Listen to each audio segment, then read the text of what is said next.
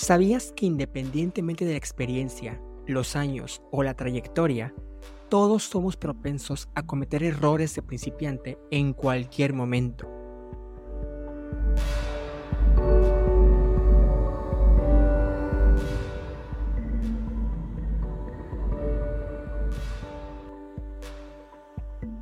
Me complace darle la bienvenida a Emprender de los Errores el podcast donde analizamos detalladamente las lecciones aprendidas de los desafíos y obstáculos que el emprendimiento presenta.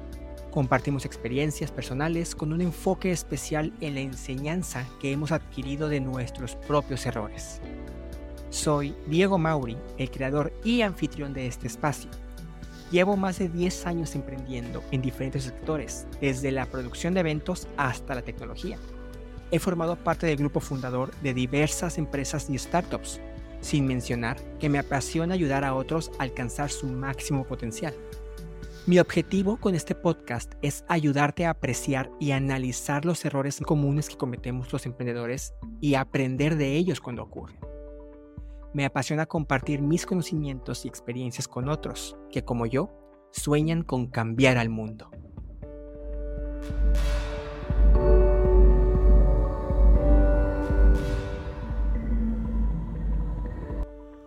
Hoy les voy a compartir lo que yo considero mi error más significativo. O sea, sí, tengo muchos errores a lo largo de toda mi carrera, la verdad, tengo aventar al cielo, pero ahorita quiero enfocarme en uno particularmente, porque en verdad este error son seis errores diferentes, ¿ok? Que me dejaron seis lecciones muy valiosas, que son las que les voy a compartir el día de hoy. Pero este error, esta experiencia, no la elijo solamente porque son varios en uno, sino porque particularmente es la que casi me destruye. No solamente me costó dinero, también me costó mi empresa, mi equipo, mi salud mental y mis ganas de querer seguir emprendiendo. Perdí todo por lo que había luchado durante años. Tuve que empezar de cero después de esta experiencia. Ahora dirán, pues Diego, hace mucho fue eso, supongo, ¿no? La verdad es que no. Fue hace un año exactamente. Hace un año. No importa cuánta experiencia tengamos o cuánto hayamos vivido, siempre hay algo nuevo para aprender. Y de esta experiencia saqué seis lecciones muy valiosas, las cuales las quiero compartir para que de alguna manera u otra no pasen por lo que yo pasé. O si pasan, sepan qué no hacer. Como les decía, mi aprendizaje comenzó en febrero del año pasado. El 23 de febrero, si no me equivoco, ese día terminé oficialmente el contrato de colaboración que tenía para este proyecto. Tenía yo años trabajando en este proyecto.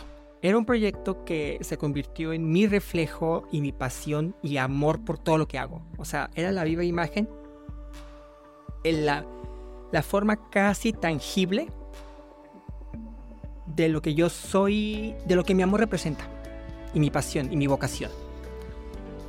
Ah, lamentablemente muchas cosas cambiaron, especialmente en la dirección del cliente, y eso hizo que el proyecto se fuera transformando en otro, y no necesariamente para bien. Originalmente, el proyecto y yo habíamos sido hechos unos, uno para el otro. Era un proyecto enfocado en fortalecer la innovación a través del emprendimiento y el medio ambiente. Y la empresa que estaba detrás de ello, pues es líder en su campo innovación y emprendimiento. O sea, yo realmente estaba emocionado y sobre todo tenía el honor y el placer de ser el encargado de las operaciones a nivel nacional. En pocas palabras, yo era el encargado de hacer que las cosas pasen. Y me encantaba. Yo estaba en mi éxtasis, en mi nirvana profesionalmente hablando.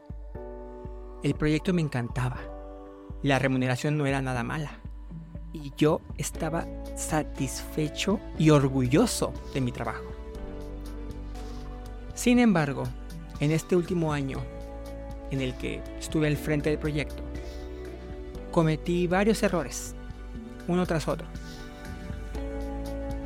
que hicieron que toda esta experiencia se transformara en una que me gustaría olvidar. Pero sí quisiera aclarar que de todo esto yo soy el único responsable. Soy la única persona a la que se le puede inculpar por todo lo ocurrido durante esta experiencia, que me afecta negativamente a mí. No soy responsable de las decisiones de los demás, pero sí de las decisiones que tomé a partir de las reacciones y decisiones de terceros.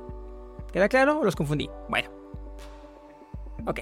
Las lecciones que aprendí durante esta experiencia puede que sean útiles para otros y la verdad espero que las tomen por lo que son. La oportunidad de aprender del error de alguien más. Son lecciones que quizás ya conozcan, pero siempre es bueno recordarlas porque pueden marcar la diferencia entre si va a haber un nuevo proyecto o no, entre si se van a volver a animar o no. Y pues bueno, espero que les sirva y nos vemos del otro lado. Vamos con la lección número uno.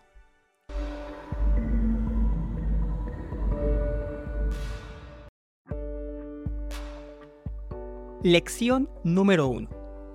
Si no está escrito, no existe. ¿A qué me refiero? Si algo no está firmado, o no hay un contrato, o no hay un recibo de anticipo, no se puede considerar que exista un compromiso laboral realmente. Sin un documento que respalde la existencia de un acuerdo o de un trabajo, no se puede confirmar ni, ni afirmar que dicho trabajo exista realmente. En pocas palabras, sin documentación no hay conversación, no hay pago, no hay algo que te respalde a ti como proveedor, como empleado en esta situación. Esto trae consecuencias negativas por donde le veas, tanto incumplimientos de contrato, retrasos, pagos impuntuales, demandas pérdidas monetarias catastróficas. Tener un documento, un contrato o algo que pueda validar y respaldar lo acordado te va a brindar seguridad, claridad, confianza, garantía y un respaldo legal que bueno, ahí se agarran a, madrazos en el, en el juzgado, pero hay un respaldo legal para ti. ¿Me explico? Esto puede sonar muy sencillo, muy obvio. Pero si vieran cómo se olvida fácil. Yo cometí el error de confiar en la palabra del cliente, de creer que era suficiente con un apretón de manos y una promesa verbal. La verdad yo estaba muy emocionado, que me dejé llevar por esta emoción. Y no me preocupé por revisar o aclarar detalles al momento de estipular las condiciones o de siquiera asegurar mis derechos. Pensé que todo iba a salir, iba a salir bien y que todo era cuestión de tiempo pues para poder ver eh, los frutos del pago de, de mi trabajo. Pero me equivoqué. Para empezar, el cliente me contactó una semana antes del lanzamiento oficial del proyecto. Red flag. Esa fue la primera red flag que ignoré. Amiga, date cuenta.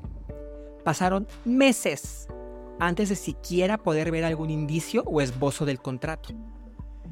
Y para cuando se firmó y se me pagó un anticipo, o sea, una primera parte, yo ya había subsanado meses de operaciones. Esto me costó miles y miles de pesos pero sobre todo la confianza de mi equipo y de mis inversionistas. Fue una lección sumamente dolorosa y costosa. pero créanme cuando les digo que es una lección que jamás voy a olvidar. Siempre debemos asegurarnos de tener todo por escrito, contar con un contrato, un convenio trazable y recibir un anticipo antes de iniciar un proyecto bajo. Esto es esencial para el bienestar, la tranquilidad y el éxito del proyecto. Documentación mata conversación. ¿Vale? Continuamos.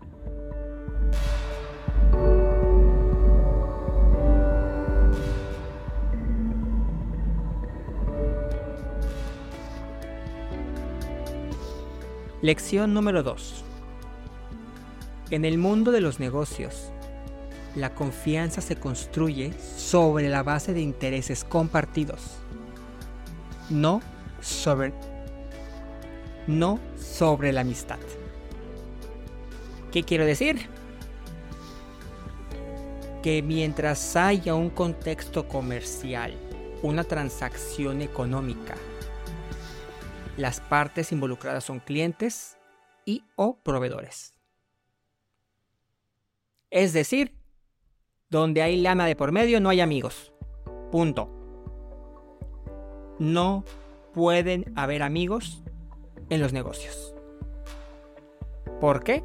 Bueno, la amistad es una flor preciosa, regada con afecto, lealtad, diversión, tiempo y dedicación. Mientras que los negocios son una construcción sólida, er con trabajo, dedicación y mucha, mucha disciplina. Ambos requieren cuidado y atención. Ambos son una obra de arte a su manera, pero no deben mezclarse.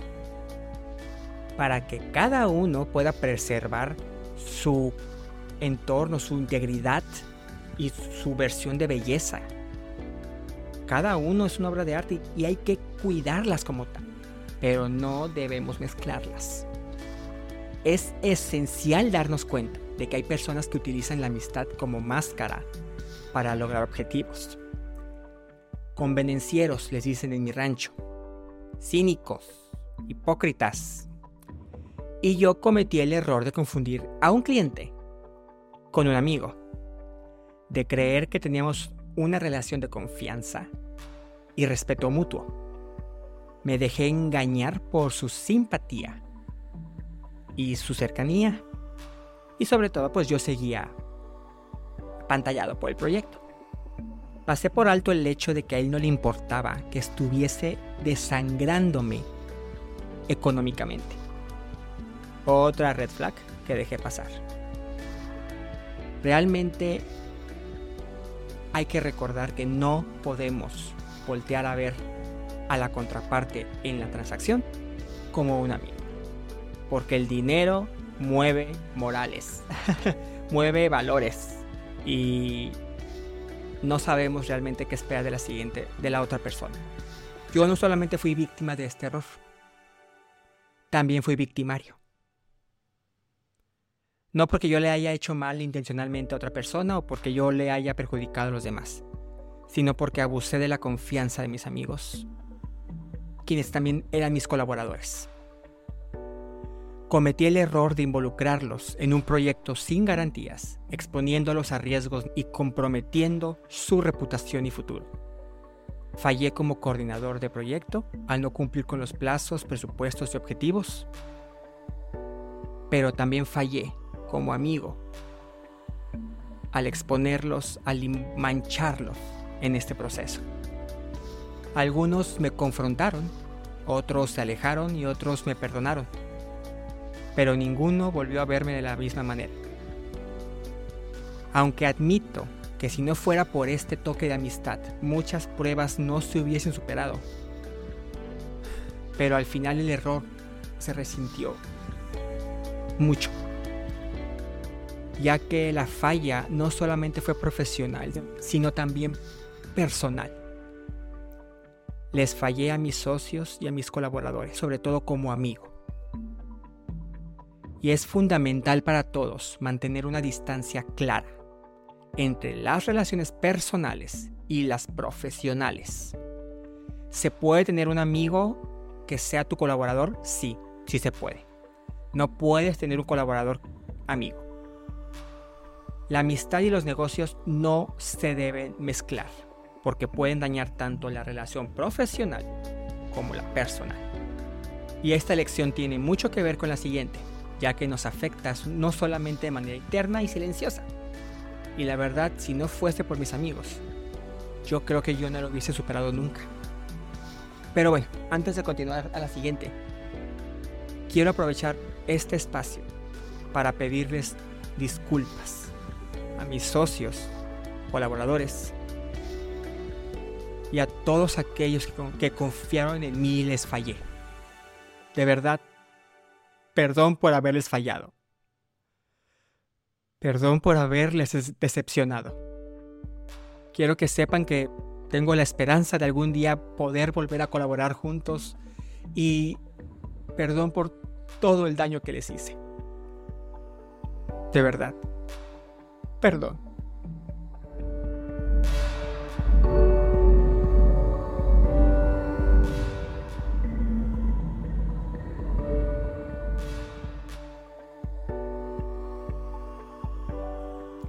La tercera lección del día de hoy es una que tenemos que grabarnos con sangre si es necesario. Tu salud mental es la prioridad. No hay nada más valioso e irreemplazable que tu salud mental y tu tranquilidad en esta vida, ya que son fundamentales para tu bienestar y esenciales para funcionar eficazmente en tu vida diaria. Ningún proyecto, ningún trabajo, escúchenme con la firmeza y asertividad que puedo expresar, ningún trabajo ni proyecto vale la pena para sacrificar y perder tu salud mental. ¿Ok? Solo para que se den una idea. Según la Universidad de California, 72%, según un estudio de la Universidad de California, el 72% de los emprendedores reportan problemas de salud mental, como depresión, ansiedad, trastorno bipolar o adicciones. Su salud mental es sagrada y mereces un ambiente laboral que la respete y la fomente, no uno que la ponga en peligro. Cometí el error de priorizar el proyecto por encima de mi bienestar, de tomar decisiones que proporcionaban satisfacciones inmediatas pero dañaban a un largo plazo. Me absorbí por completo en el proyecto. Estuve prácticamente cinco años seguidos sin tomar un día de vacaciones. Me dejé, llegué al punto de sentirme abrumado por el estrés la presión, la ansiedad. Terminé resentido y renegado de mi vocación, la cual se suponía que amaba. Sí la amo, en ese entonces no parecía. No fui consciente de todo el daño que me hice hasta que fue demasiado tarde. Un día estaba acostado en la cama, pensando que iba a hacer durante el día los pendientes. Y me entró un ataque de ansiedad tan fuerte que no pude moverme por casi tres horas. Estuve paralizado en cama por tres horas. ¿Han sentido lo que es perder el control de su cuerpo? Bueno, es de las sensaciones más horribles que existen. Aún estoy luchando por mantener la estabilidad mental necesaria para por siquiera grabar este podcast. No ha sido fácil, no ha sido nada rápido, pero poco a poco.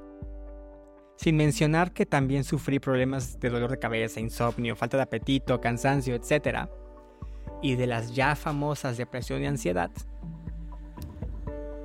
Estuve a punto de ser internado psiquiátricamente el año pasado a consecuencia de todo esto. Fue en ese momento en el que decidí buscar más ayuda y comencé a sanar psicológicamente, psiquiátricamente y espiritualmente. Actualmente estoy con antidepresivos en terapia y en acompañamiento y pues realmente busco recuperar mi estabilidad. El camino del emprendimiento es desafiante y estresante. Pero nunca olvidemos la importancia de nuestra salud mental. Porque un negocio se pierde, ok, ni modo, hacemos otro. Pero tu salud mental la pierdes y es probable que jamás la recuperes. Un emprendedor con buena salud mental es un emprendedor exitoso, créanme. No vale la pena sacrificarla por un trabajo. ¿Ok? Salud mental solo ayuda. Y muy poco. Pidan ayuda si es necesario. No le tengan miedo. Les mando un fortísimo abrazo y cuentan conmigo no están solos ni solas. ¿Ok? Vamos a la siguiente.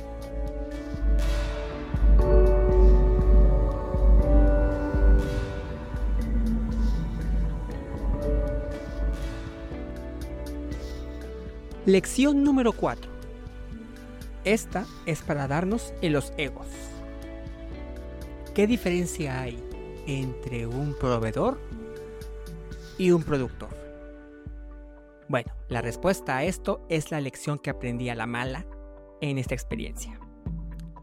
Cuando somos proveedores, ofrecemos un servicio o producto a un cliente, quien es el dueño y líder del proyecto. Nuestra labor es cumplir con sus solicitudes y entregar un resultado de calidad. Pero cuando somos productores, lideramos un proyecto propio que refleja nuestra visión y pasión. Nuestra labor es definir y ejecutar el proyecto, asumiendo todas las responsabilidades y riesgos. Es como si fuéramos actores o directores en una película. El actor interpreta un guion que le da el director y el director crea el guion que le da su imaginación o el grupo de escritores que tenga contratado. Es vital comprender y aceptar la diferencia entre estos dos roles y actuar en consecuencia. De lo contrario, podemos caer en el error de asumir el control y la propiedad de un proyecto que no nos pertenece y perder al cliente, al proyecto y frustrarnos y decepcionarnos. Debemos tener claro nuestro rol y respetar el del cliente. Me dejé llevar por mi entusiasmo, olvidando que solo soy un proveedor y que estoy al servicio del cliente y que debía cumplir con sus requerimientos. Me frustré cuando el cliente tomó decisiones que consideré equivocadas. Cambié objetivos y planes. Aprendí que si soy proveedor, debo enfocarme en ofrecer un servicio o producto, cumpliendo con los requerimientos del cliente para obtener su satisfacción. Y si soy productor, mi enfoque debe estar en crear y liderar un proyecto propio, asumiendo todas las responsabilidades y riesgos. No es lo mismo ser proveedor que productor. No lo olviden, por favor. Y hay que respetar el equilibrio de poderes.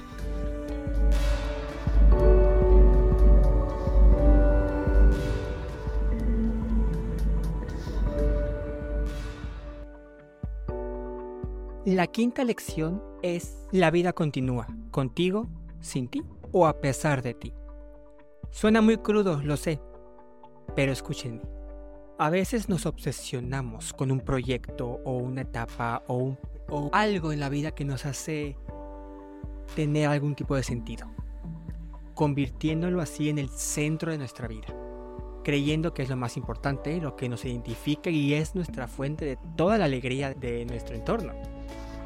Cuando ese proyecto, evento, situación fracasa o fallamos o simplemente se acaba, podemos sentirnos devastados, como si nuestra vida se desmoronara y no hubiera nada más por lo que valga la pena vivir. Pero eso es una ilusión. La vida va más allá de un solo proyecto. Es un flujo constante que siempre nos ofrece nuevas oportunidades, nuevos proyectos, nuevas ventanas y nuevas misiones. Siempre habrá un nuevo día. Por lo tanto, es esencial tener paciencia, una mente abierta y estar dispuesto a abrazar lo que vendrá. Cada final es el comienzo de algo nuevo. Cada experiencia es una lección que nos ayuda a crecer, mejorar y sobre todo evolucionar como emprendedores. Cometí el error de dar demasiada importancia a un proyecto creyendo que era el único que importaba, que me definía o que me hacía feliz. El proyecto me consumió y cuando se desmoronó, sentí que mi vida perdía sentido. Me sentí vacío y pensé que no había razón para seguir viviendo. Pero me equivoqué. La vida continuó. Me mostró que cada final abre la puerta a algo nuevo y que cada experiencia suma y aquí sigo. Aquí sigo. Un año después estoy comenzando una nueva etapa laboral. Una que demuestra que la vida siempre nos ofrece nuevas oportunidades. Estoy muy emocionado por esa nueva etapa, porque me permitirá desarrollar habilidades que tenía, pero no las aprovechaba. Recuerden, la vida va más allá de un solo proyecto y somos más que nuestros errores. No olviden que la incertidumbre es una aliada del emprendedor. Nos impulsa a buscar y enfrentar nuevos desafíos que sacan lo mejor de nosotros y nos muestran que podemos con esto y más.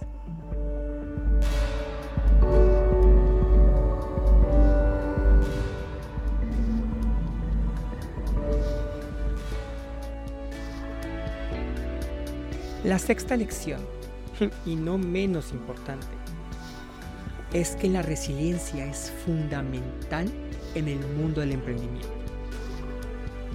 Es la capacidad humana de superar situaciones inusuales o inesperadas y afrontar obstáculos sin ceder a la presión, independientemente de las circunstancias o del contexto.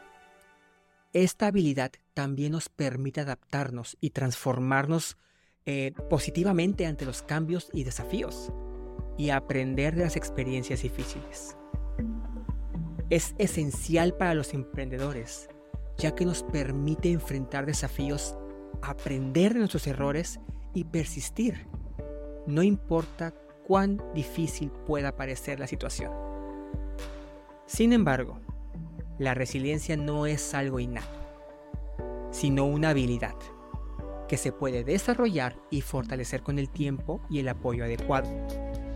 Con esto en mente, quiero compartir mi historia personal y cómo superé toda esta experiencia, que casi termina no solamente con mi sueño emprendedor,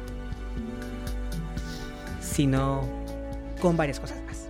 Cometí el error de permitir que la frustración y la desilusión afectaran profundamente, hasta el punto de perder interés y emoción por lo que hacía. Pasé meses deprimido, sin ganas de hacer nada ni buscar nuevas oportunidades. Pero gracias a mi resiliencia, que por alguna extraña razón siempre me sorprende, y con la ayuda de profesionales, superé este obstáculo, aprendí de él y estoy hoy ante ustedes contando esta historia.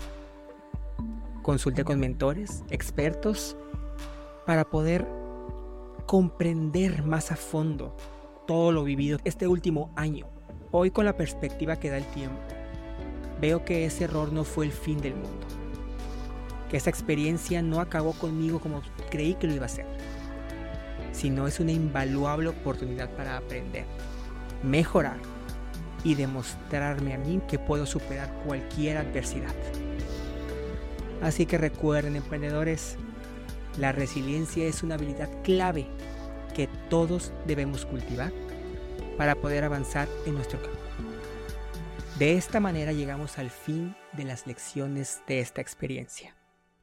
Y para concluir este episodio, queremos enfatizar que cada error que cometemos es una oportunidad para aprender y crecer.